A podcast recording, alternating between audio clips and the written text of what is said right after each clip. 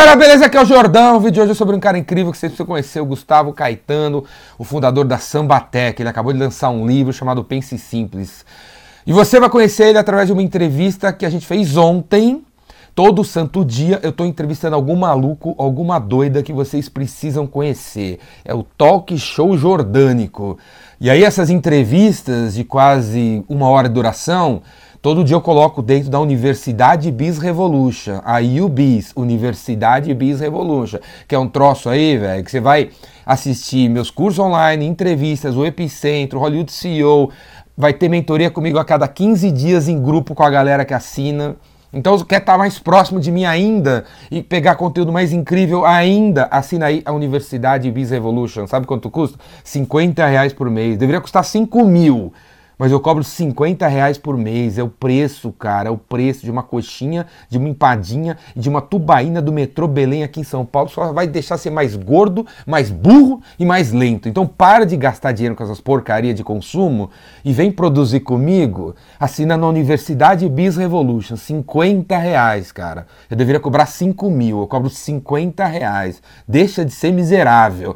Sai do 0800 do YouTube, cara. Sai do 0800 porque se você acha que o que eu tenho aqui, o melhor que eu tenho tá no YouTube, você está viajando. Você está viajando, você não sabe ainda. Assina aí, Universidade Biz Revolution. É a Netflix para vendedores. É tipo a Netflix para vendedores. Porque você paga 50 reais por mês e cancela quando você quiser. Beleza? Se tiver uma porcaria, cancela, cara. Dá um pé na minha bunda, cancela. 50 reais por mês. 50. E se você não tem cartão de crédito, que está quebrado, usa boleto, cara. Você pode pagar com boleto, beleza? Assina com boleto. Quer mais, quer mais, quer mais o quê, cara? Assina com boleto, 50 reais por mês. Todo dia vai ter uma entrevista com um cara incrível, com uma maluca como o Gustavo Caetano, que vocês têm que conhecer agora. Assiste aí. Uma hora de insights incríveis. Pega o papel, anota aí. Assiste aí, Gustavo Caetano. Valeu, até mais! E aí galera, beleza? Aqui é o Jordão, bem-vindos aí a mais um Talk Show Jordânico. Hoje aqui, com o maior prazer, recebo aqui o Gustavo Caetano da Sambatec, o cara, o cara que foi considerado aí, algum, algumas revistas de fofoca chamaram de Mark Zuckerberg brasileiro aí. o, bom, eu preferia ser chamado de Brad Pitt brasileiro, né, do que Mark Zuckerberg brasileiro. Mas beleza, beleza às vezes tem uns nerds aí que preferem, mas tranquilo, tranquilo. Então, boa tarde para todo mundo que está aí assistindo esse, esse esse talk show. O maior prazer recebo aí o, o Gustavo Caetano. Fala aí, Gustavo, sem mais delongas, se apresenta para a galera, conta aí quem você é, caso alguém é, ficou congelado nos últimos 15 anos e não, não, não soube o que está rolando. Então, se apresenta aí, fala quem é você, quem é a Sambatec, de onde você veio, para onde você vai. Fala aí. Beleza, Jordão, primeiro um prazer estar aqui com você, uma honra, você sabe que eu tenho uma admiração grande pelo seu trabalho, pelo que você faz.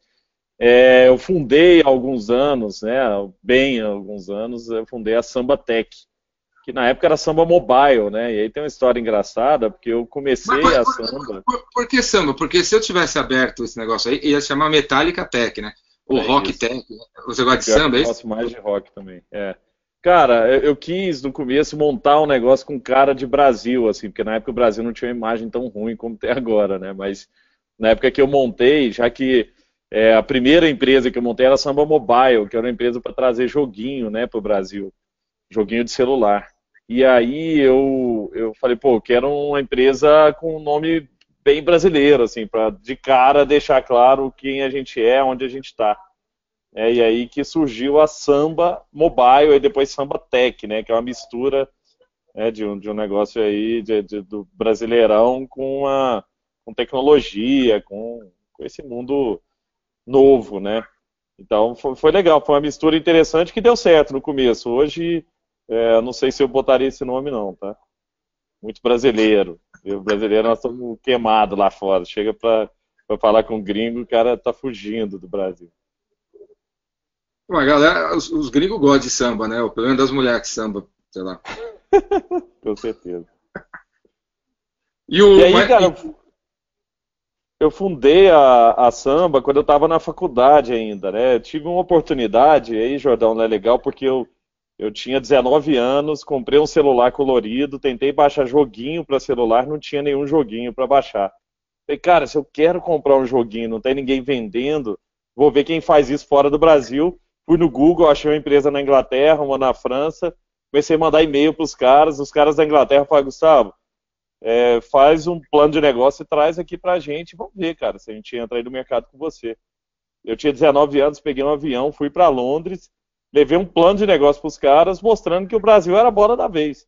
Isso era 2004. Falei assim, cara, vocês têm que entrar no Brasil agora, porque nós temos uma oportunidade única lá. Tá todo mundo migrando de celular preto e branco para colorido, e na hora que essa galera migrar, muita gente vai querer comprar joguinho para celular. E eu tava blefando, que eu não tinha trabalhado nessa indústria, não conhecia nada disso, só tinha lido isso em revista. E aí os caras gostaram, falaram, Gustavo, você não volta para o Brasil sem assinar um contrato com a gente. Eu assinei, fiquei uma semana em Londres, assinei um contrato em que eu podia ser o representante, o reseller deles aqui, né? Revendedor deles aqui na América Latina. Os caras tinham dois mil jogos. Eu voltei para o Brasil, cheguei no aeroporto, liguei para o meu pai, porque eu não tinha dinheiro para começar o negócio. Eu era estagiário e tal, ganhava pouquinho. Falei, pai, me apresenta para um cara rico.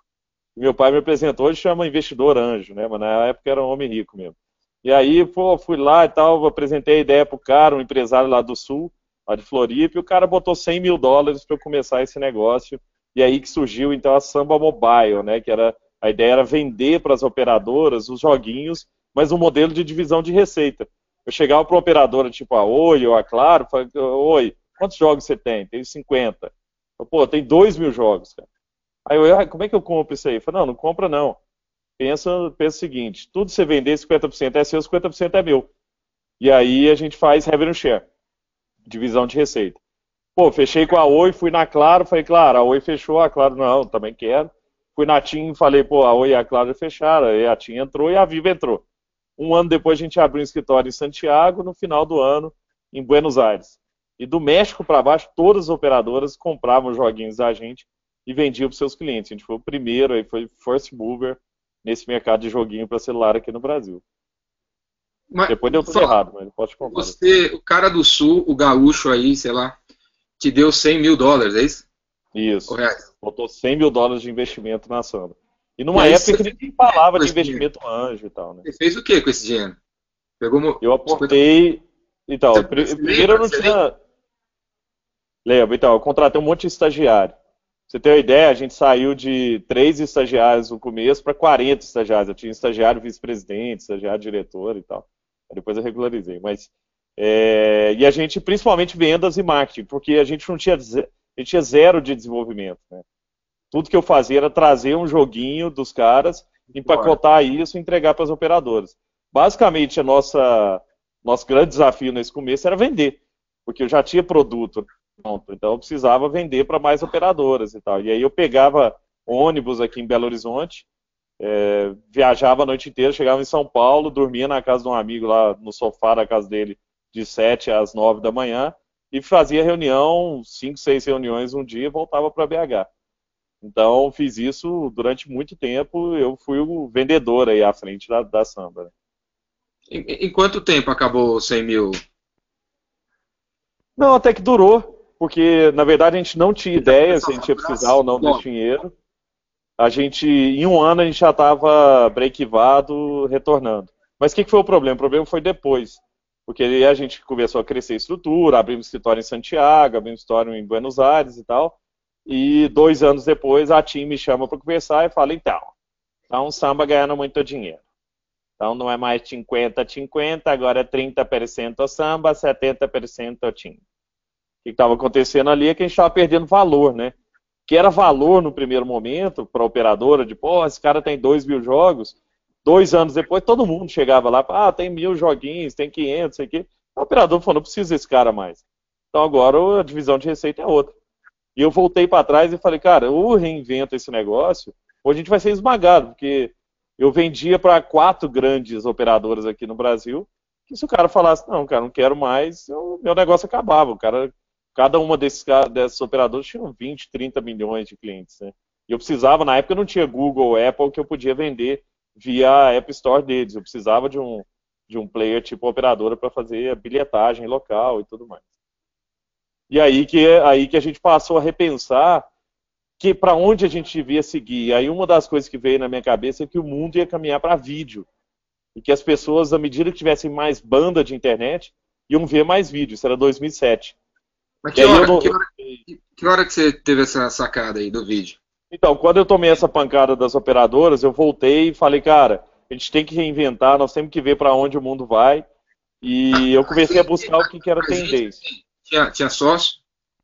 Um dos estagiários que virou sócio? Eu e o estagiário, é. A gente sentava, sentamos num final de semana no sítio de um e começamos a, a pensar para onde esse business podia caminhar, porque a gente não estava, desculpa, a gente não estava é, seguro de que o caminho que, que a gente tinha era um caminho que ia levar a gente, sei lá, ia durar mais um, dois anos e esse negócio ia acabar. E aí é, nós começamos a fazer brainstorm e uma das ideias que veio é vídeo. E a gente pensou, cara, como é que, por que a gente não cria um YouTube para vender para quem não quer usar o YouTube? Então imagina, por exemplo, emissoras de televisão, que foi a primeira que veio na nossa cabeça. Pô, vamos focar nas emissoras, vamos vender uma plataforma para emissora para ela criar o seu próprio YouTube. Porque a gente imaginava que a Globo, por exemplo, ia querer botar todo o conteúdo dela no YouTube. Ela ia querer ter o YouTube dela. E a gente ia ser essa solução white label, né? Tipo assim, que ela ia criar com a cara dela e tudo mais. E aí, cara, eu não sei programar. Eu contratei um japonês, falei, Japinha, tá vendo esse site que chama YouTube? Ele, ah, tô, tá, então, copia ele para mim mudar a cor. Aí ele fez um, tem o um YouTube vermelho, ele fez um YouTube azul. Eu falei, agora eu vou levar isso para quem não quer usar o YouTube. Tinha uma, eu estava lendo uma revista e tinha lá uma revista chamada Teletime, né, que é de televisão, tecnologia e tal.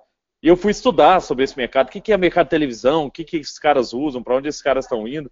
E tinha uma mulher da Band lá, Jordão, chamava Silvia Saad. Eu falei, cara, dono da Band chama Johnny Saad. Essa mulher Silvia Saad, capaz que é meio parente dele, né? Vou mandar um e-mail para essa moça. Aí comecei a tentar mandar e-mail para ela, silvia.saad, S Saad, Silvia Saad, tudo junto e tal. Eu falei, esse pessoal é muito rico e tal, conhece muita gente, não sabe se me conheceu, vou mandar um e-mail como se ela me conhecesse. Aí eu mandei um e-mail. Oi Silvia, tudo bem? Como é que tá seu irmão, o Johnny e tal? Pô, queria te apresentar, né, uma plataforma de vídeo. Aí deu dois dias, volta o um e-mail dela.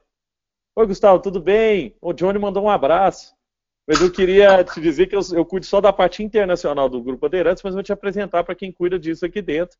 Eu fui falar com a Lisbeth, lá, diretora de TI e tal, e ela adorou. Falou, pô, nesse momento é a hora que a Band está pensando em, em, internet, a gente não sabe como ir para a internet, e você trouxe uma solução que eu acho que faz todo sentido para a gente. Fizeram um monte de teste e acabaram comprando a solução. Só que eu vendi um protótipo. Você tinha quantos anos aí, nesse dia? Eu já tinha uns 22 eu vendi um protótipo para eles, porque o japonês chegou para mim e falou, Gustavo, isso aqui é um protótipo. E. Eu falei, não, tô de boa, vou lá vender esse treco e tal. O cara falou, mas sabe o que é um protótipo? Eu falei, não. Então, o negócio parece funciona, mas não funciona. Ele só vai clicar onde eu tô falando. Qualquer coisa que você clicar fora vai dar pau. Eu falei, não, beleza, vamos tentar. Aí eu fui lá, fiz o scriptzinho certinho e tal, e a Band comprou, gostou da ideia, queria seguir e tal. E aí eu falei, putz, agora eu preciso fazer, né? Preciso entregar, acabar de entregar. E aí eu fui atrás de mais dinheiro. Foi atrás de um fundo aqui de Belo Horizonte e um fundo da Califórnia. E esses caras aportaram 5 milhões para a gente criar esse mercado de. Não, criar essa plataforma de vídeo num primeiro momento para as emissoras de TV. Aí um ano depois a gente tinha 8 das 10 grandes milhões? emissoras. 2 milhões de cada um? 2 milhões e meio de cada um, né? Isso, isso. Pô, e aí... é, bom, é bom de fazer plano de negócio, então. Quem fez é, a gente... Você. Eu e, um, eu e um cara que trabalhava comigo, a gente tinha 300 mil de faturamento nessa empresa e fizemos um valuation de 12 milhões no, nesse primeiro momento. Então, a gente, pô, e cara, a gente não conhecia nada desse mundo, nem de startup, porque era dois, isso aí era 2007.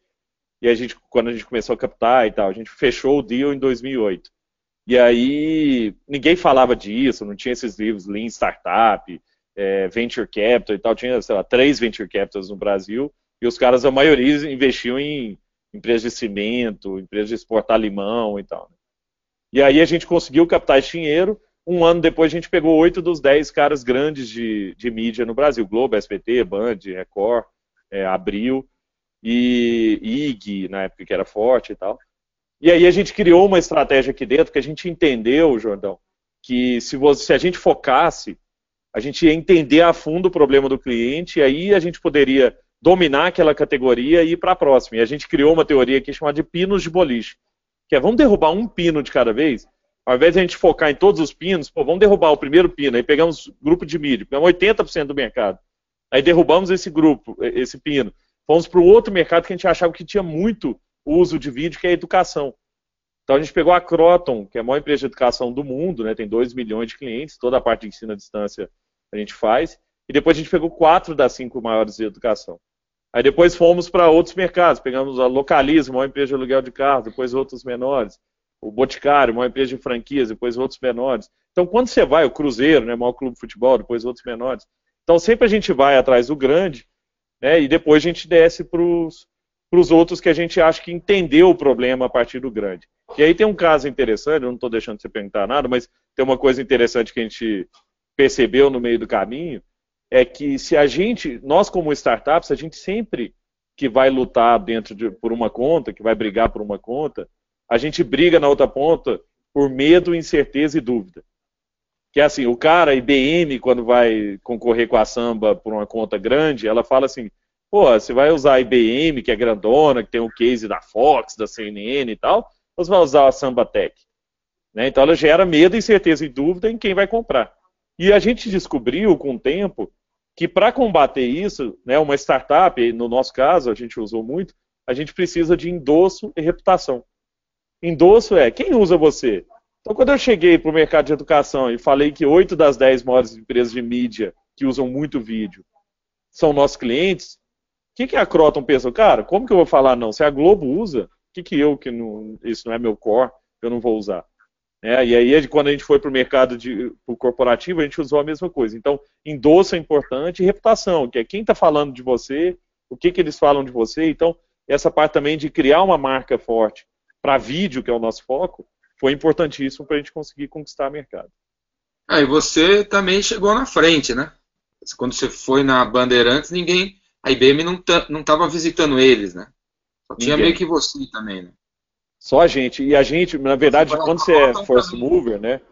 Tem um problema grande que a gente tinha, que era de convencer o cara, é, no nosso caso, da nossa solução, ou de nuvem. A gente tinha que explicar para o cara por que, que ele tinha que subir um vídeo para nuvem, porque 2007, 2008, ninguém falava de nuvem ainda.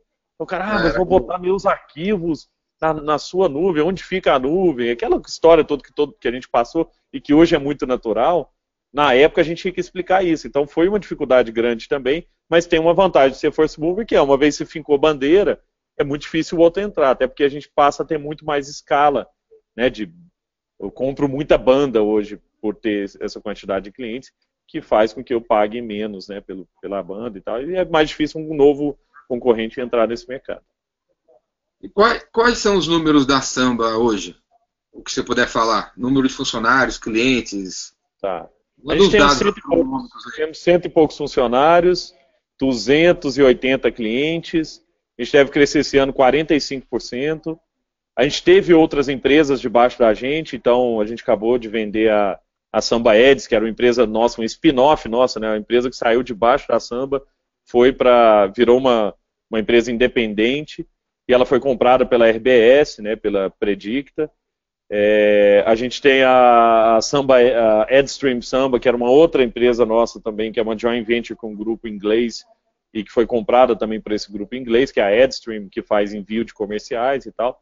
Então acaba que a gente tem, e agora nós estamos nesse momento criando uma nova empresa também, com um cara bem conhecido aí do mercado, logo logo vocês vão saber, mas é, também nessa pegada, assim, a gente entende que tudo que não é nosso core direto, a gente precisa tirar da, do negócio para a gente continuar focado em fazer soluções inovadoras para o nosso mercado.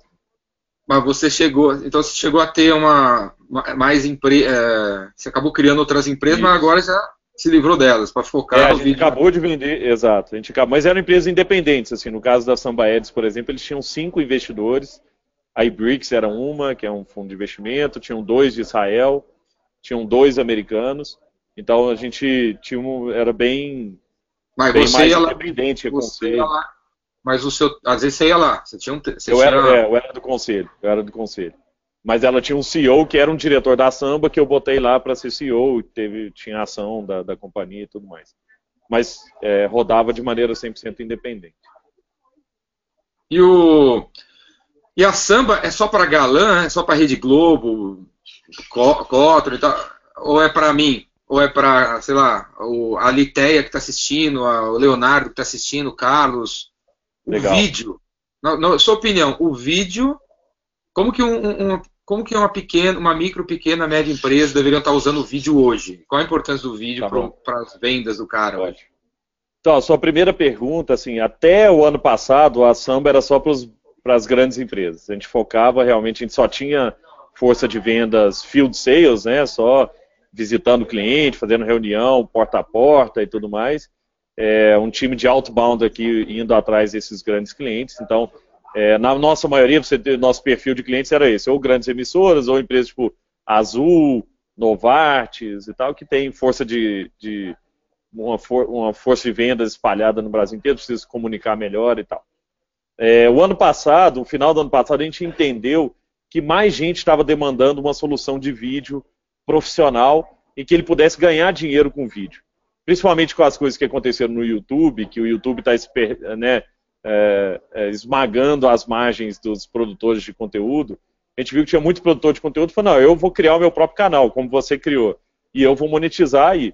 E eu, eu, tive no ano passado com um cara da ESPN nos Estados Unidos, e ele me falou um negócio que mudou minha cabeça, que era assim, cara, se você tem um conteúdo que é exclusivo, raro, né, difícil de achar, é de qualidade, né, o seu conteúdo de qualidade, e que é relevante para sua audiência, você pode fechar esse conteúdo que as pessoas pagam.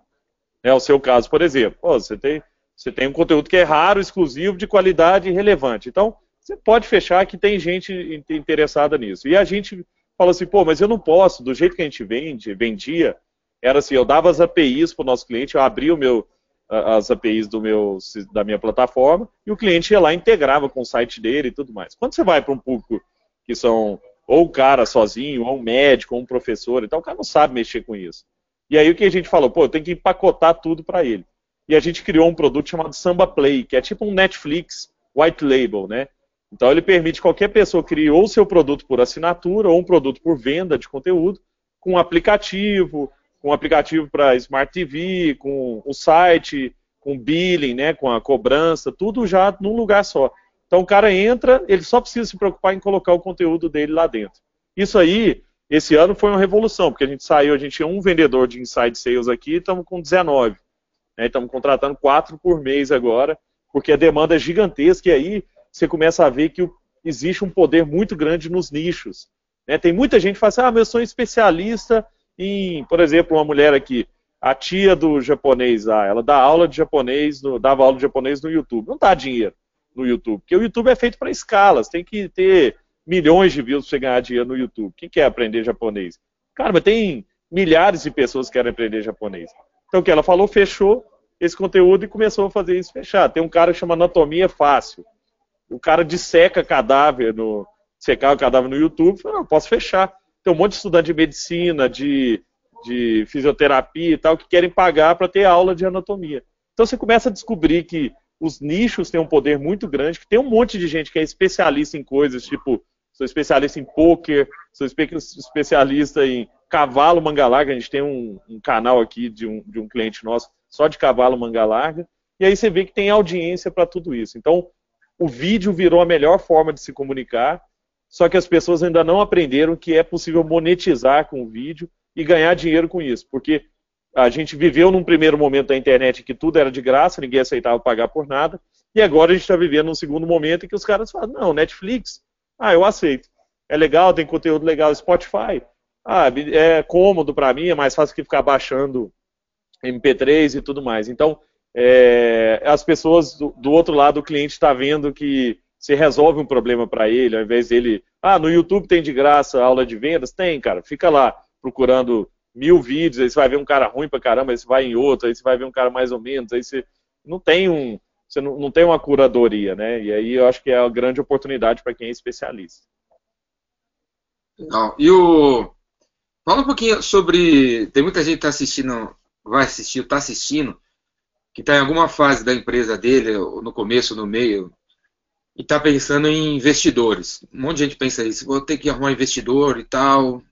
Que recomendação você dá para esse cara? No sentido assim, olha, só vá atrás de investidor quando você tiver assim. Quando o investidor é para isso. É, tome cuidado com isso. Que dicas que você dá, você que já conviveu, convive e tal com essa turma, para quem está pensando legal, em legal. captar investimento? Isso. A primeira dica que eu dou é o seguinte: não coloque na sua cabeça que você consegue, só consegue crescer com investimento. Né? Todo mundo hoje virou moda esse negócio de investimento e parece que só tem solução, ah, mas eu não tenho investimento, não tem como eu crescer. E aí você esquece que tem um monte de empresa de bilhão aí, tipo a Stefanini, por exemplo, que eu fui sócio do Marco Stefanini. Pô, a Stefanini é uma empresa de 4, 5 bi de faturamento, 20 mil funcionários, e, cara, é 100% do, do Marco Stefanini. É, eu, eu sou sócio de uma agência chama Raccoon, que para mim é uma das agências digitais que mais cresce no Brasil. Os caras só têm clientes gigantescos, nunca captaram um real.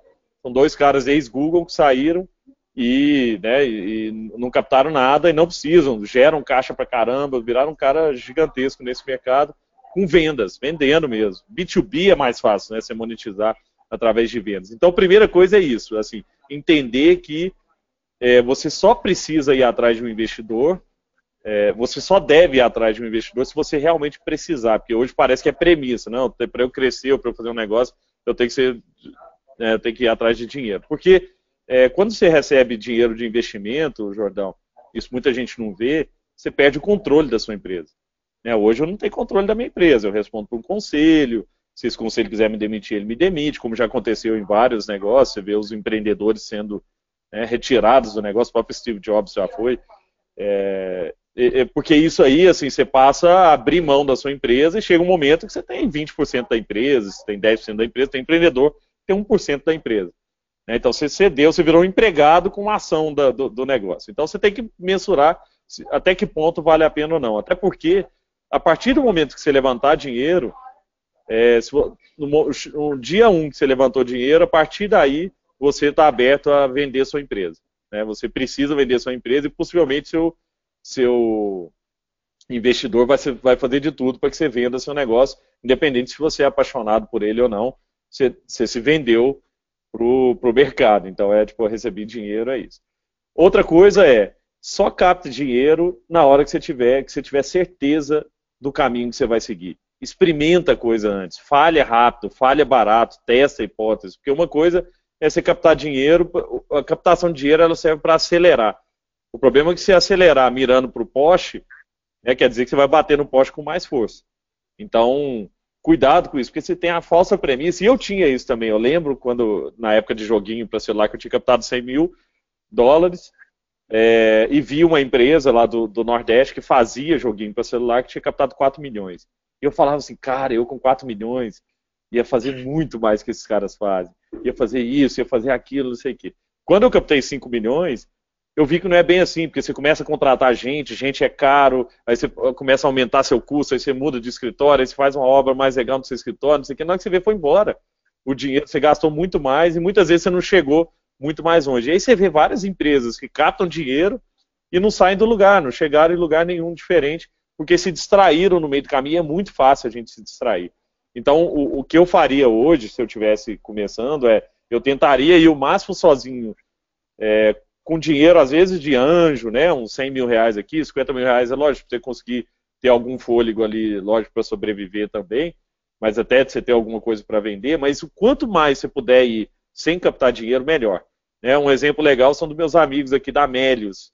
A Amélios captou rios de dinheiro agora, mas durante, sei lá, seis anos, sete anos, os caras foram sozinhos, ralando, só os dois, e na hora de captar, que foi a hora que eles estavam muito bem, eles exigiram coisas que nenhum fundo geralmente aceita. Não, comigo, se quiser entrar é assim, assim, assim, os termos são esses, não, não tem interesse de captar. Porque a melhor hora de você captar, de você buscar recurso, é a hora que você não está precisando. É a hora que você está precisando, a tendência desse cara te esmagar, colocar um monte de cláusula que vai ser ruim para você no futuro. Então eu tiraria um pouco desse negócio de que só dá para crescer, só dá para fazer negócio com dinheiro né, dos outros, que não é verdade. Dá para vender como eu fiz lá na Band também, vende antes, né, capta o dinheiro, entrega depois e tal. Então faz algumas coisas assim que, que a própria venda te ajuda a sustentar seu negócio. Por isso que é, eu prefiro negócios B2B. Essa história de venda, de, da venda para a Band me lembrou o Bill Gates vendendo DOS para a IBM, né? Sem e o, o, o, voltando, assim, uma, tem muita gente assistindo isso aqui que quer se reinventar, quer fazer alguma outra coisa, o cara tem dinheiro e quer entrar em alguma coisa e tal. além do que você já falou do negócio de vídeo, que outras oportunidades você vê que existem no, no mercado de vídeo para alguém? Assim, ah, o mercado de vídeo está precisando de consultores, de agências, de produtores, de escritores. Que tipo de, de empresa ou de profissionais o ecossistema do mercado teu aí está precisando para a galera, às vezes cai, a, cai ficha, cara, pô, vou me dedicar a isso então. Legal. Então, para a gente tem três, a gente divide aqui na Samba o mercado de vídeo para o nosso negócio aqui em três grandes pilares. Primeiro, tecnologia. Então, basicamente, onde a gente está muito inserido, que é tecnologia para entregar vídeo, preparar o vídeo, encodar e tal. Isso é caro de fazer, não acho que ninguém deve entrar nesse mercado, não porque eu não queria ter concorrente, mas é porque, cara, a gente captou 20 milhões já no total. Então, assim, para fazer essa máquina rodar é caro para caramba, é muito investimento em tecnologia de base é, é, é, não é um lugar que eu, que eu gostaria de meu próximo negócio entrar. Tem um negócio no meio que é conteúdo. Conteúdo é, genérico tem demais. Conteúdo especializado tem pouco. E gente produzindo conteúdo tem menos ainda. Então, né, a gente direto, a gente aborda algumas, alguns caras são especialistas, às vezes o cara é escritor de livro, é, best-seller e tal, e a gente vai atrás do cara, o cara fala, cara, adorei, mas eu não tenho quem faça o meu conteúdo. E eu não estou falando só de gravar, não, de filmar áudio e tudo mais. Eu estou falando de, de roteiro, de pensar na estratégia, de o que, que esse cara tem que falar, como esse cara tem que falar, que é o que você faz, mas você vive com essa cabeça. O cara, muitas vezes, o cara não sabe nem por onde começar. O que, que eu gravo? Se eu quiser dar uma aula, criar a minha universidade da, da, da pamonha, o cara vai dar aula de como criar as melhores pamonhas e tal, de sabores diferentes. Cara, como é que é, entendeu? e esse roteiro, essa loja, tem gente, tem muita gente querendo fazer e não consegue nem começar. Então, se você é, tá pensando, tem muita produtora também que está ociosa, tipo assim, o cara só, porque ele acha que o negócio da produtora é só filmar, só gravar e tal, e editar depois, mas não é isso. Eu acho que o grande trabalho é o pré, que é a estratégia, como é que nós vamos fazer, que tipo de mensagem e tal. Então, esse lado de conteúdo é muito forte. E tem um outro lado, que você já trabalhou com isso também, que é o lado de distribuição né, rede de afiliado, né? Você pode ser afiliado que vende que vende né, outros tipos de conteúdo. Você pode ser um cara que é um afiliado especialista em algum assunto, por exemplo, só vendo coisas que tem a ver com melhorar vendas, melhorar isso e tal. Ele tem faz isso, né, faz isso bem, é uma rede dessas. Mas trabalhar junto com essas redes, ou criar uma rede própria, ou criar algo que possa ajudar a distribuir o conteúdo. O que, que a gente vê também? Tem muita gente que tem tecnologia, né? o cara vem aqui, cliente nosso. O cara tem app, tem site, tem não sei o que e tal. Aí esse cara tem conteúdo, ele fala, não, eu tenho conteúdo, já gravei, já editei, já coloquei lá, mas não tem distribuição. Ela não sabe como entregar, como é que chega nas pessoas, marketing, como é que faz um, um anúncio para o Facebook, para o Google e tudo mais. Então essa camada de distribuição também, que é ajudar o cara a vender, tem uma oportunidade gigantesca. Tem várias empresas que estão se especializando nisso, assim, pegar a gente, empacotar esse cara e lançar ele no mercado. Né? E, e, eu acho que esse aí, tem, aí é uma grande oportunidade também. Legal. O, além daquele momento da, que você, que aquele, aquele cara da, da ESPN, da ESPN, né, falou para você sobre o conteúdo exclusivo e tal, que é. deu um clique na sua cabeça, que outros que outros momentos na tua vida você lembra de ter escutado uma coisa e deu um clique assim você mudou a direção? Que outros, que outros momentos? Você lembra de alguma ah, outra? Lembro, vários, vários. É, um foi quando eu. A gente estava em momentos de dificuldade na samba e tal, e aí eu, no, num primeiro momento, né, a gente, eu era muito novo, eu achava que, cara, os caras velhos não servem para nada, tipo assim, galera mais antiga de mercado, não sei o que, foda-se, a gente que é a turma nova que, que sabe o que, é o futuro, a gente que tá com a bola toda e tal. E um dia a gente tomou uma pancada aqui na Samba e eu parei para repensar e fui conversar com o investidor. Ele falou, cara, o problema é que quando você é novo, você não tem experiência e você não sabe de coisas que às vezes o, alguém que tem experiência já passou. Vale ouvir esse cara e tal. E aí, a partir daí, eu criei um advisory board né, um, um, board só com tem o ACO da Disney, um, um cara que vendeu a Aquan para o Google, é, um cara que vendeu a RM Sistemas para TOTUS, é, um cara que vendeu uma mineradora e um cara que vendeu a Skin Cariol. todos esses caras têm experiência de mercados de, de empresas de milhões ou bilhões e que podem me ajudar a chegar lá, porque, pô, se eu quero chegar a ser uma empresa de bilhão, eu tenho que falar com alguém que já fez. Né? Tem muito atalho, eu quero ser uma empresa de milhões, eu tenho que falar com alguém. Então, isso foi muito importante para mim. Uma outra coisa, uma vez que eu estava jantando com Edson Bueno, que era o dono da Mil que morreu há pouco tempo, é, eu estava com, com ele no jantar, ele falou assim, Gustavo, você é um tubarão nadando numa lagoa. E tubarão nadando em lagoa morre, morre afogado. Então, cara, busca um oceano grande para você entrar. Assim, o mercado é muito restrito. E aí era na época ainda que a gente estava focado só em, em, grandes clientes e tal. Ele falou, cara, isso você não vai chegar a ser uma empresa de 500 milhões, 1 bilhão. Então você vai ter que pensar num mercado maior. E aí que a gente começou a pensar aqui que a gente pode chegar para escalar mais o nosso negócio. E aí chegamos no mercado de, né, de, de vender para pequenos e médios. E aí uma coisa que ele me falou também, Jordão, que é muito legal, ele falou assim, Gustavo, tubarão nada com tubarão. E sardinha nada com sardinha. Se você quiser ser tubarão, começa a nadar com tubarão. E aí eu comecei a me aproximar, né, de caras tipo Flávio Augusto, o próprio Skin Carioca, que é nosso investidor hoje aqui, que pô, vendeu a skin, o, o, próprio Edson Bueno, o Jorge Paulo Lema, todos esses caras, eu comecei a ir atrás, ter mentoria com eles, conversar, ter troca de, de, de, de experiência e mais querendo entender o que, que ele faria no meu, no meu lugar isso aí é, mudou tudo também, o, o, jeito, o meu jeito de pensar. Você passa a pensar grande, porque quando você fala no meio de seus amigos, ah, a gente está faturando tanto, a gente fez isso, todo mundo, ah, legal demais, sei que tal, tudo cara que também não, não fez. Mas quando você chega com um cara grandão e fala isso, o cara fala, nossa, só isso? Cara, mas isso é pouco demais, o que você vai fazer para crescer? Se você ficar desse tamanho aí, você vai morrer. Você fala, caramba, filho, eu achei que a gente estava bombando e o cara joga a gente lá embaixo.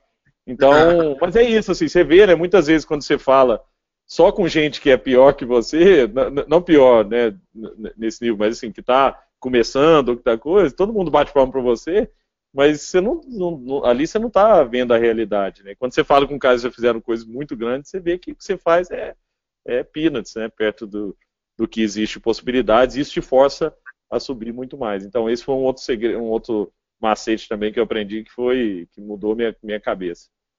E aí com, com o Lema, né, só, só uma, um negócio, tava, fiz uma mentoria uma vez com o Lema, o Jorge Paulo Lema, e ele falou, eu perguntei para ele, ô Lema, direto a samba é abordada por empresas que querem comprar o nosso negócio, querem nos comprar e tal. É, qual que é a hora de vender? Ele falou, nunca. É, nunca venda. Aí eu falei, pô, mas como assim? Ele falou, cara, enquanto deve ser, enquanto estiver crescendo, estiver continuando, o negócio estiver indo, vai. Porque cada dia que ele, que ele continua, você tá, sua empresa vale mais. Eu falei, pô, mas nunca vende, você já vendeu a empresa também. Eu falei, não, pois é, mas tem um porém. Venda quando ou você não gostar mais do seu negócio, ah, tô de saco cheio, não quero mais trabalhar e tal, ou quando você vê que o seu negócio vai desabar, né, tipo, ah, não sei o que, que vai dar lá para frente e tal, ou quando é uma proposta que você fala, cara, isso aqui é algo que é muito mais do que eu vou conseguir nos próximos 10, 20 anos e tal. Mas isso mudou também muito a minha cabeça, Jordão, porque isso também é outra coisa que é muito da, que, que é da nossa indústria, assim, desse mundo de startups. Todo mundo cria um negócio pensando em vender. E a partir desse momento eu parei de pensar em vender e falei, cara, se eu criar um negócio para ser vendido, possivelmente ele não vai ser. Porque ele não vai ter cultura, não vai ter base. Se eu criar um negócio para não ser vendido, pode ser que ele seja, ele vai ter mais chance de ser vendido. Por quê? Porque eu vou criar um negócio como se fosse para mim. Né? Assim, pô, com cultura forte, com governança forte, com um negócio aqui que é sustentável assim, no, no longo prazo. E aí as, as chances desse negócio valer mais são muito maiores. Legal. Bom, nem lembro o que eu te perguntar. Mas show de bola essas, essas, esses insights que você está dando aí. O, além do vídeo, você está focado no vídeo, né? Que outras, que outras tendências e tecnologias você acha que vai. Ah, lembrei que eu te perguntar, deixa eu perguntar que antes que eu esqueça.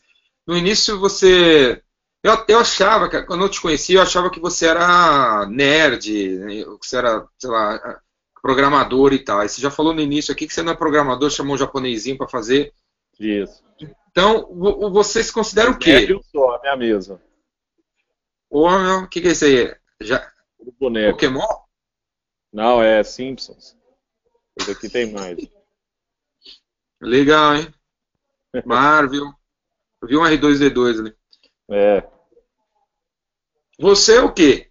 você corre para que departamento? O que, que você é? Vendedor? Você é o cara de marketing? Você é o designer? Vendas e marketing, é. Vendas e marketing. É a minha, minha formação também, né? Só que sou um cara que sempre gostei muito de tecnologia. Estudei muito. Eu tinha, quando eu tinha 12 anos, eu, eu sou de Araguari, né? Que é Triângulo Mineiro, Harigueri em inglês.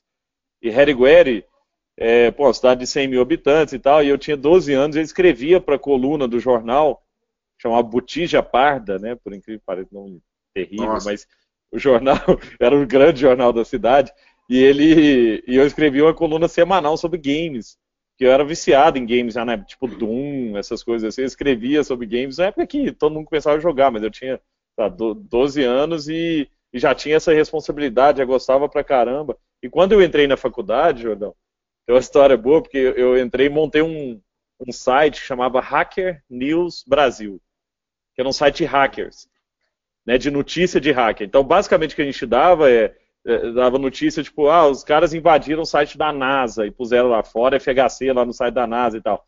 Aí a gente começou a dar só notícias de, de o que estava acontecendo, de invasão e tudo mais. O que, que aconteceu? A gente virou tão relevante nessa indústria que os hackers avisavam para a gente antes. Pô, hoje à noite entra no Brasil.gov às duas horas da manhã, que você vai ver, nós vamos tirar o site do ar e botar uma frase aérea, geralmente fora FHC e tal.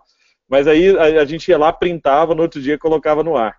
Cara, quando a gente. Aí esse negócio começou a bombar e tal, né? E, e quando esse negócio bombou, chegou uma, uma intimação da, da Polícia Civil do Rio de Janeiro na minha casa, me chamando para depor na Polinter e aí eu fui na Polinter, tinha uma delegacia de crimes digitais lá, e o delegado falou, cara, você está fazendo apologia a crimes digitais e nós vamos abrir um inquérito aqui, a não ser que você queira fechar seu site e tudo mais. Eu acabei fechando.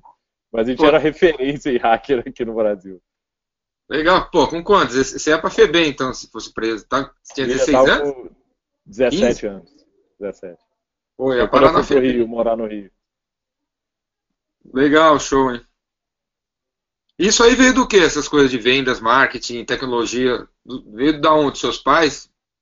Seu pai, sua mãe? Meu avô, meu avô. Meu avô era um grande industrial que o cara montou a maior fábrica de cortiça aqui do Brasil. Era português, veio para o Brasil, montou uma fábrica gigante de cortiça e começou a vender cortiça para o mundo inteiro. Minha mãe nasceu numa casa em São Paulo, Jordão, de quatro andares com elevador dentro do Morumbi. Eles eram, assim, as famílias top de São Paulo era, era a família do, do meu avô. E aí, o que aconteceu? Um dia... Faraway, né? É. Não, e aí a, a, a, o negócio dele na época era vender cortiça para isolamento térmico, porque isso aí fazia é, na, né, fazia isolamento térmico de câmera frigorífica e tudo mais, então era, usava muita cortiça e ele exportava isso demais que aconteceu que um dia chegou alguém para o meu avô, funcionário dele, falou, doutor Adriano, nós temos que olhar uma tecnologia nova que está chegando. É, tecnologia nova estava destruindo o negócio do meu avô. Meu avô, não, isso aqui é porcaria, né, isso aqui esfarela. Minha avó fala que ele esfregava assim, fala, isso aqui esfarela. Né, a cortiça é uma casca de árvore prensada e tal. Não faz sentido esse negócio, isso aqui nunca que vai acabar com o negócio da cortiça. E era o isopor. É, o isopor destruiu o negócio do meu avô, né, que faliu e me deixou uma máquina fotográfica de herança, mas assim é, isso me gerou é, esse lado empreendedor, mas ao mesmo, ao mesmo tempo um lado paranoico de o tempo inteiro eu estou paranoico com o que, que, é a próxima montanha que a gente vai escalar, entendeu? Porque eu acho que né, o que nos trouxe até aqui não é certeza de que vai nos levar até muito mais longe. Com certeza. Fala aí, Gustavo, agora do livro aí. Você lançou um livro, virou escritor agora também, né? Tá escalando a montanha da, da escrita, né? Mostra o livro aí. Gustavo lançou Pense Simples. Fala aí, foi você que escreveu ou foi algum ghostwriter? Ah, então, o Pense Simples é um livro que foi, a editora veio atrás de mim. É a segunda vez que, que uma editora tinha vindo atrás de mim para escrever um livro e tudo mais. Eu falei, cara, assim, eu não, eu não consigo, eu não sou escritor. Eu não sei escrever um livro. Mas eu consigo sentar com alguém e alguém ir me ajudando a escrever e tudo mais. Eu falei, não, a gente tem aqui dentro da editora, a gente tem alguém que faz isso, não sei o que, você vai mandando, escreve do seu jeito e a gente dá um tapa para fazer isso ficar bonitinho e tal. E, cara, foi a melhor coisa que aconteceu, assim, eu ter tido a ajuda de alguém, porque é muito complicado você manter uma linha de raciocínio do começo ao fim de um livro que você demora, já que eu não sou escritor full time, eu demorei sete meses, oito meses para escrever o livro, vai chegar no final, você não lembra mais se escreveu lá no começo. Né? E você tem alguém do lado de lá, não, Gustavo, isso que a gente já falou, agora tem que ser mais esse lado, não sei o quê. E aí eu ia colocando, e a, e a escritora do lado de lá e a editora ia mais amaciando para virar algo mais palatável, assim. Mas a minha ideia inicial era, ser, era, era ser, que fosse um livro, né, o, título Pense Livre, Pense Simples, era porque eu acho que as pessoas tendem a fazer as coisas ficarem muito complexas, muito mais complexas do que parecem. E aí eu mostro na minha vida e, com, e outros empreendedores também como que a gente pode simplificar a inovação, o, o né, trazer coisas novas para o nosso dia a partir de percepções do nosso dia a dia. E aí um caso que eu conto no livro, que aconteceu comigo, é que uma vez eu estava com o diretor da Globo em São Paulo, e tinha um monte de fita em cima da mesa dele. Né? Eu falei, o que, que é estranho aí? Ah, é fita para enviar comercial. Ah, mas enviar, envia por fita, motoboy? É, chega aqui na Globo, a gente ingesta isso, digitaliza e tal. Mas ela vem física mesmo, né? No, no meio físico. Ah, mas por que, que isso é assim? Aí a resposta foi, não, porque sempre foi assim. E aí um negócio que eu parei pensar, cara, mas por que, que sempre foi assim, né? Vamos tentar fazer? Eu pensei, podemos tentar fazer um negócio para melhorar isso? Pode, tal, vai lá, faz isso aí. Acho que não deu muita bola, não. Aí nós fizemos um sistema, Fomos lá, eh, pedimos para ele, eh, eles apresentarem a gente para a Globosat, pusemos 100% da Globosat rodando nesse sistema. Todos os comerciais da Globosat rodavam, chegavam de maneira digital. Depois fechamos outras de canal fechado, voltamos à Globo. Pô, Globo, assim, você tem 60% do mercado, nós fizemos isso aqui para vocês. Aí a Globo fez um monte de teste no Projac e tal, homologou nossa solução e falou: as agências que quiserem usar, podem usar agora, está homologada a única solução que a, que a Globo aceita envio digital é através da, da Samba. Quando ela fez um anúncio disso no meio mensagem, né, que, é o, que é uma revista importante de mídia, a maior empresa do mundo, chama Edstream, fica em Londres, bateu na nossa porta aqui em BH e falou, queremos comprar esse trem aí. Ué, se tiver um mingauzinho, nós vamos vender. Eles tinham um mingau, compraram, hoje toda a operação deles fica aí no, no WTC em São Paulo, e os caras, cara, todos os comerciais de Caixa Econômica, Santander, é, P&G, Nestlé, não sei o que, todos os comerciais vão para essa empresa e isso chega em 25 emissoras. Nós resolvemos um problema gigantesco a partir de uma percepção que era, por que, que isso é assim? Né? E quantas coisas na nossa frente, Jordão, passam todo dia e às vezes o cara para, reclama, fala, nossa, velho, por que, que isso é assim até hoje? E vira para o lado e continua trabalhando. Não para para resolver. E às vezes esses, essas pequenas percepções de coisas ruins de coisas que nos, nos incomodam e tal, são as, as grandes inovações. E aí você vai ver por que, que o Thales ah, fundou a EasyTax, meu amigo, pô, estudamos na SPM junto lá e tal. Porque ele quis resolver um problema para ele, pedir táxi era ruim. Aí o cara para e fala, pô, por que, que ninguém resolveu? Ele vê que ah, ninguém resolveu porque ninguém se mexe, cara. A maioria das pessoas prefere reclamar e, e poucas preferem fazer. E aí eu trago um pouco disso. Esse livro, eu estou até com uma plaquinha aqui, olha, é o quinto mais vendido. Peraí, deixa eu pegar aqui. Olha, já é o, tá na, é quinto mais vendido em negócios e o terceiro mais vendido na Amazon também. Então virou um, um best-seller já. Muito porque eu acho que as pessoas se identificam com a linguagem simples, com um jeito mais. É, não é, é livro de teoria pesada, não. É livro mais. Tem conceitos legais, mas é, ele é bem simples e, e prático. Assim. E não é, é só para empreendedor, empreendedor, não. É, o livro não tem desculpa para quem está assistindo aí comprar e agora, né? Porque dá para você baixar a versão eletrônica, Android, iBook, a Apple, Amazon. Reais. É, dá para baixar agora, meu. É mais barato que a pizza. Em vez de comer pizza de calabresa para ficar mais gordo, compra o livro para ficar mais, mais, mais inteligente, engordar o cérebro, né? Mas fala aí, é, dá uma sugestão aí de como pensar simples em termos de gestão de empresa. Tá. Então, algumas coisas que eu acho são importantes, né? Primeiro é foco. Porque se a gente não tiver foco, é aquele negócio, você não pode ser ginecologista e tarado ao mesmo tempo. Né? Você tem que ser uma coisa ou outra. E a gente, como empreendedor, ou até como líder e tal, a gente tende a fazer coisa demais, resolver problema demais, e acaba que não resolve problema nenhum. É, o cara fica lá tentando fazer um monte de coisa, aí todo dia mexe um pouquinho numa coisa diferente e não resolve nada. Então, uma das coisas que eu vi aqui, e aí essa história dos pinos de boliche é muito disso, é que quanto mais focado você for, cara, vou resolver esse problema primeiro. Você pode resolver outro depois, mas resolve esse primeiro.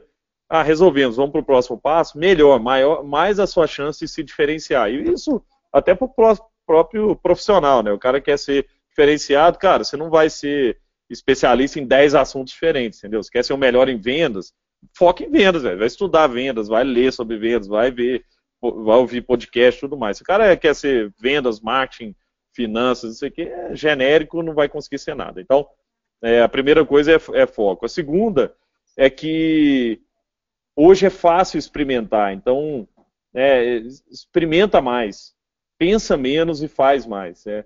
Hoje é barato, você quer fazer um aplicativo, cara, você entra lá no odesk.com, né, upwork.com, freelancer.com, contrata um indiano lá, o cara faz por mil dólares e faz um aplicativo para você. É, então não tem mais esse negócio, cinco mil dólares você põe uma família de indiano lá para né, fazer aplicativo. Então, cara, é, é, não, é, é bizarro, porque é barato hoje você experimentar. Você quer fazer uma página, você entra no 99 Designs, ah, o cara faz por 100 dólares, o cara faz uma página para você e tal. Então tem um monte de coisa barata e simples para tirar você do mundo das ideias, porque tem muita gente que passa muito tempo pensando e pouco tempo fazendo. E aí tem uma regra do exército canadense que ela fala o seguinte: se houver disparidade entre o mapa e o terreno, fique sempre com o terreno. O que, que isso quer dizer, né? Pô, se o cara tem um mapa que é o plano na frente dele, fala, ah, tem um rio passando aqui. Ele olha no chão, não tem um rio, acredita no que você está vendo, cara. Não fica preso no plano, não. E o que, que as pessoas se prendem demais? No plano. Fica aquele mapa na frente lá e esquece de ver que o mundo mudou, que o cliente mudou, que o jeito de vender mudou e tal. E o cara tá lá, preso no passado, no que ele botou no papel e acredita naquilo. Então, as pessoas tendem a valorizar demais a ideia e pouco a execução. Eu acho que agora o momento de simplificar isso, é, cara, como é que eu tiro uma ideia do papel? Sei lá, entra num site, contrata um cara, põe ele fazer o primeiro protótipo, vai lá e vende esse treco. Entendeu? Aí pelo menos você vai ouvir um não, e você vai ouvir um porquê que você falou não. Já tem no mercado? Não tem? E o que, que eu poderia fazer de diferente para você comprar, entendeu? E aí que você vai ouvir feedback, porque falar ideia, ativa a ideia de criar o próximo Facebook. Eu ah, velho, foda-se, então, todo mundo tem essa ideia, mas por que, que você não fez?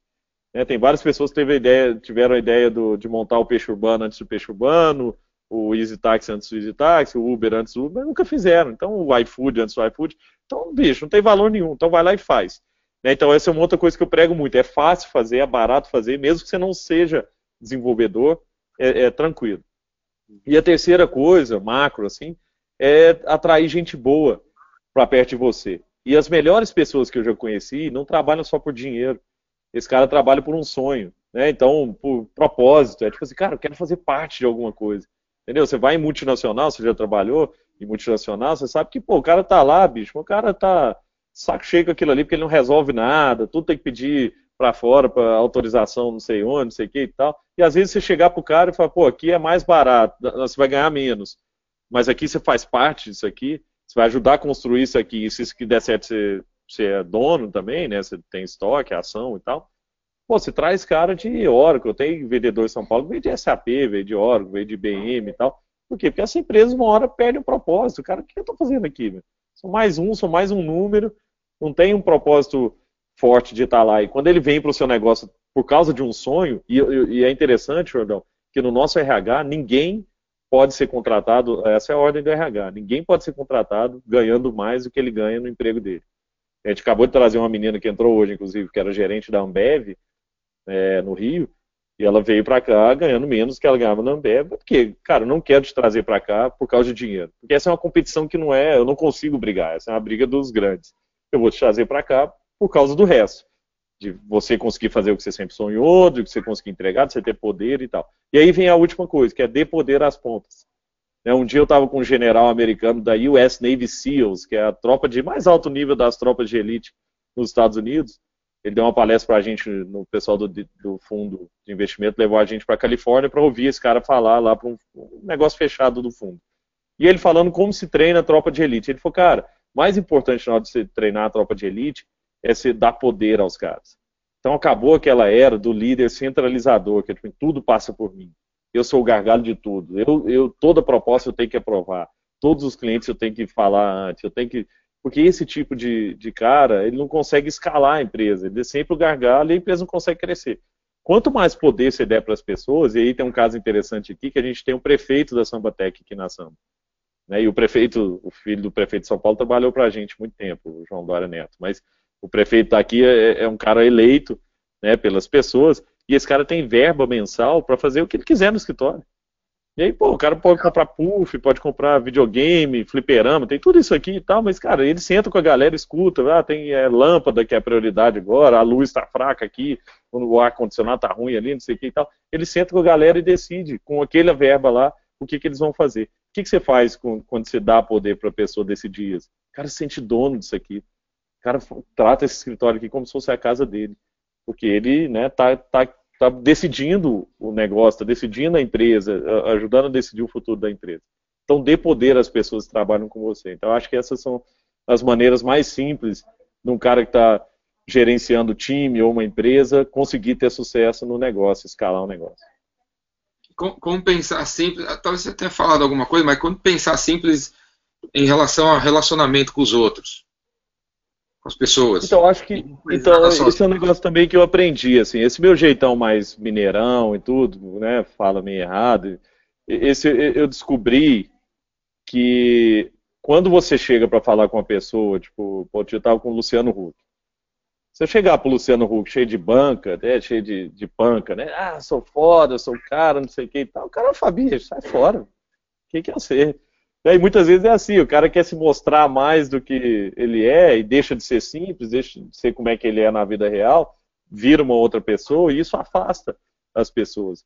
E eu descobri que quanto mais simples eu for, mais eu me aproximo das pessoas, mais o cara vai sentir que, pô, esse cara não está aqui por, por querer mostrar nada, não, ele está aqui porque ele quer se aproximar, ou quer aprender, ou quer coisa, né? Então, esse tipo de, de relacionamento e através disso eu consegui chegar né, no Flávio Augusto, no, né, vários caras, no Lema mesmo, no, no Satya Nadella, que é o presidente mundial da Microsoft, tive três vezes já com ele.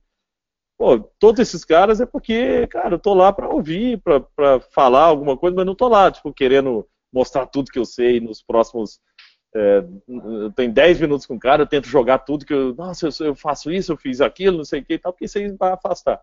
Quanto mais simples você for nessa comunicação, no seu jeito com as pessoas, no jeito de tratar qualquer um, inclusive, é, mais a chance, cara, das pessoas te admirarem, né, te quererem se aproximar de você e menos, né, a rejeição, menos rejeição você vai ter.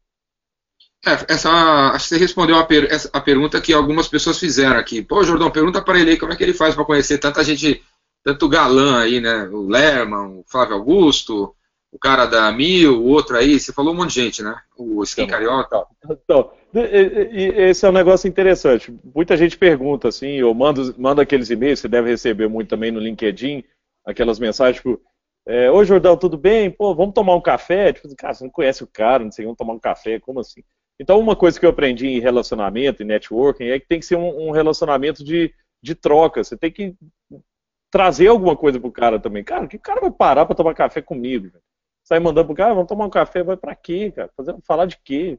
Quem que você é, o que você faz e tal. Então a primeira coisa é você pensar no qual que é o seu propósito, o que, que é o seu branding também. Que é tipo, cara, eu sou o cara mais fora no Brasil sobre isso. Vai ter um monte de gente top, CEO, empreendedor, diretor, não sei o que, que vai querer falar com você se você for um cara relevante, que tem alguma coisa para passar.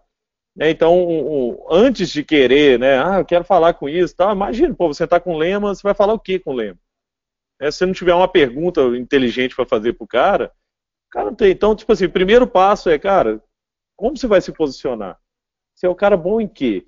Você vai focar em quê? Você vai escrever? Escreve, começa escrevendo, escreve um blog, escreve LinkedIn, escreve um livro, grava podcast, sei que. Cara, aí você vira um cara interessante.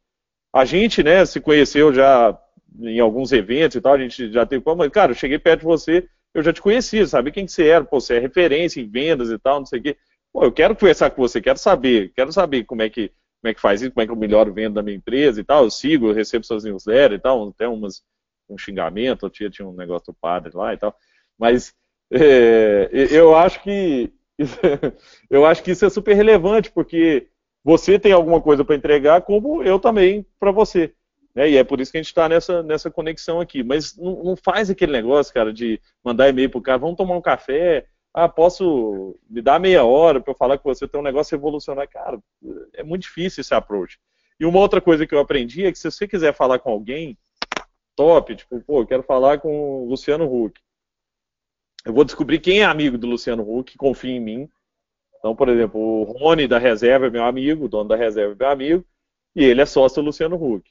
Cara, Rony, queria falar sobre tal assunto com o Luciano Huck, será que tem como a gente fazer uma conexão? Entendeu? Estou chutando um exemplo, mas se você for através de uma pessoa, é mais fácil você conseguir uma conexão do que se você for direto, né, através de uma pessoa. Mas essa pessoa tem que confiar em você também. Então, de novo, ele vai voltar, cara, mas por que eu vou te colocar para falar com o cara? Vai queimar meu filme.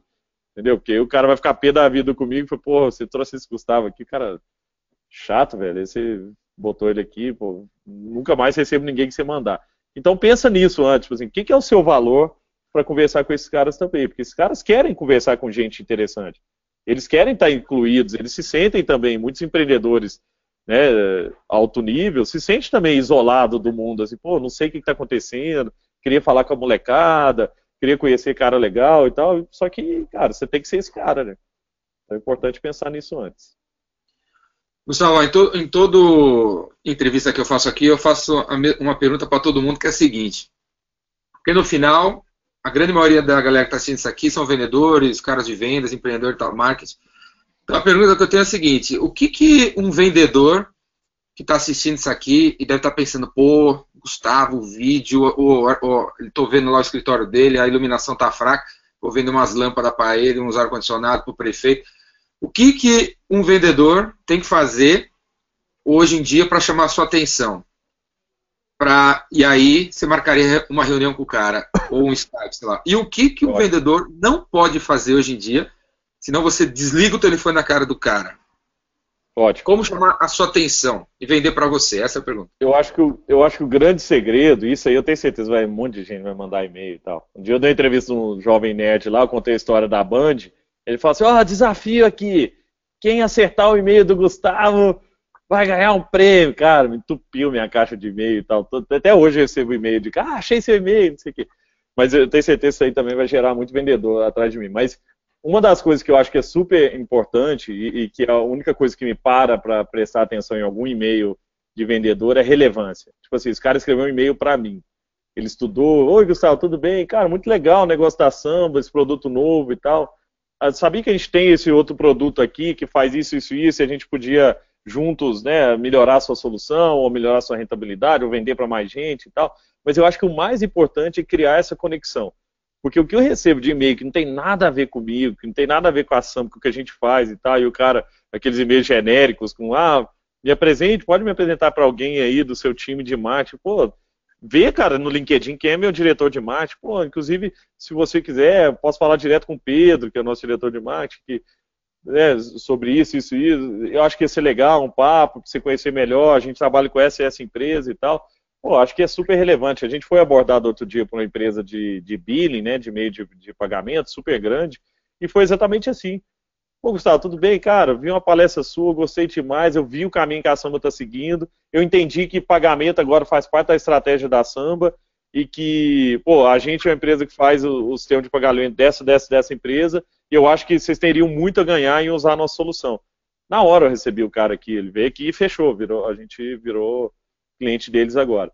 Então eu acho que se você criar uma conexão é, e, e, é difícil, eu entendo que é difícil, porque esse cara manda 100 e-mails por dia, mil e-mails por dia, mas se você conseguir criar alguma conexão, é muito bom. E o que não fazer é mandar essas coisas genéricas, é, que é e-mail, ou e-mail padrãozão mesmo, que você vê que é um oi amigo com A, né, entre parênteses, e, e, coisas super genéricas, cara, isso eu apago na hora. E às vezes é até convite para mim, tipo assim, o cara tá me chamando para para algum evento, para algum jantar, alguma coisa, e eu deleto, depois, cara, ah, você não viu esse e-mail, mas eu olho o e-mail, é típico e-mail que o próprio convite de palestrante é padrão, entendeu? Pô, podia ser um negócio, cara, ah, ô, Gustavo, a gente queria que você falasse sobre esse, esse tema e tal.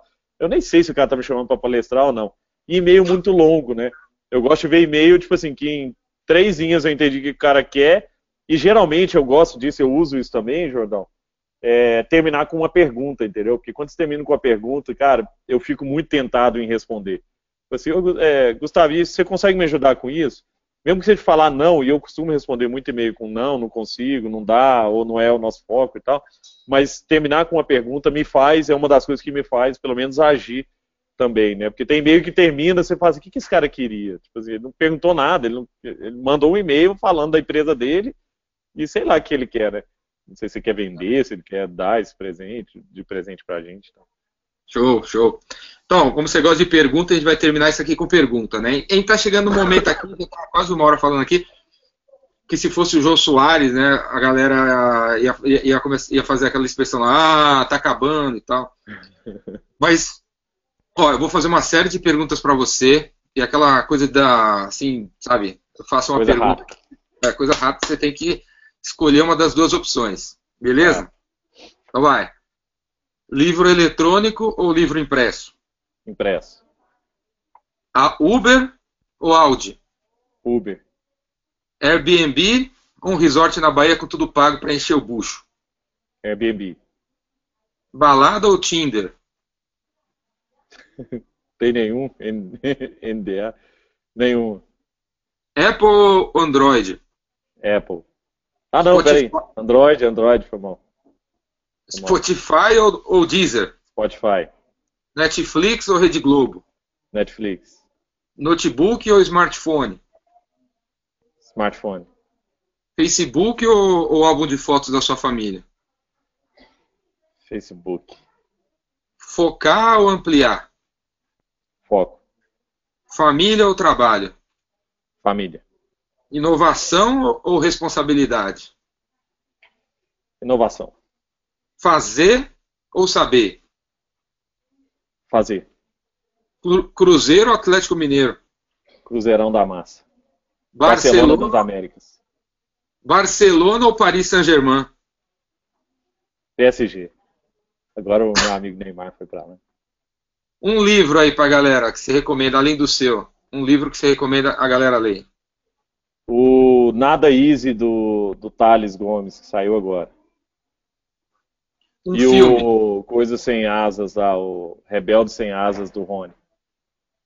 Um Legal, filme, boa. eu vi você até criticando outro dia, a história do cara do McDonald's. Legal. É uma história bruta, cara. Bruta pro mal, assim. Ó. Fiquei... Uma série de televisão, seriado, você gosta de série? Suits. Boa. Ou Billions. Billions. Su e Suits, bem legal mesmo. É. Uma, um cara, ou uma menina, uma pessoa. Richard Branson. Um lugar que todo mundo tem que conhecer. Pode ser uma cidade, pode ser um bar, pode ser uma praça. Araguari. E para acabar, uma, uma filosofia de vida. Trabalhar muito e aproveitar muito a, a família, né, a vida. Eu, eu sou esse cara, assim, cara, você já viu isso, né? Eu até te decepcionei algumas vezes aí no, no evento que eu gostaria muito de participar. Final de semana eu não faço nada, só fico com a minha família, cara. Minha família é a prioridade maior de tudo. Eu saio seis horas da tarde do emprego, agora minha mulher deve estar lá embaixo para buscar meus filhos na escola. Né, do, do, emprego não, né? Da empresa. E aí depois volto a trabalhar e tal, mas eu dou banho nos moleques, vou, boto para dormir, faço tudo. E depois trabalho. Show, cara, show de bola. É, esse, esse evento foi o epicentro. É, Bom, que é fantástico. Bom, galera, a gente tá chegando no final aqui da conversa com o Gustavo. Obrigado a todo mundo que está assistindo, obrigado ao Gustavo. Ele podia estar tá agora conversando, fazendo uma conference call, né? vai buscar os filhos, mas depois ele podia estar, tá sei lá, conversando com o Lerma, não sei mais quem aí. E não, ele está aqui generosamente, doou uma hora da, da vida dele para compartilhar com vocês as coisas que ele sabe, que ele viveu, não coisas de livro, as coisas que ele viveu, que ele fez e tal. Então, usem isso como exemplo, para você mesmo, para você mesmo fazer, para você generosamente compartilhar tudo que você sabe com os outros, não ficar sentado em cima do que você sabe aí. Beleza? obrigado aí, Gustavo. Muito obrigado. Obrigado, aí, viu? Foi top, viu, Jordão? Gostei, Muito legal adorei, participar Adorei, acho que a galera adorou também, pode ter certeza. Obrigado, acho gente. que eu ver vendedor te ligando mesmo, querendo te vender alguma coisa aí. Bom demais, mas foi ótimo, viu? Obrigado pela oportunidade aí, tá, Jordão? Ah, obrigado você. Valeu. Sucesso você, o livro, compre o livro do Gustavo aí, pense simples, não tem desculpa que tem trânsito, não dá para ir na livraria comprar o livro, não tem desculpa, entra agora no smartphone, no tablet, no desktop e baixa o livro aí, beleza? Eu vou soltar um vídeo, uma resenha só sobre esse livro nos próximos dias, para você assistir, beleza? Mas Valeu. antes de assistir a minha resenha, compre o livro do cara aí, beleza? Pense simples, está nas livrarias, nas melhores casas do ramo aí. Valeu? Obrigado, obrigado, Gustavo, até mais, hein? Valeu, obrigado, gente.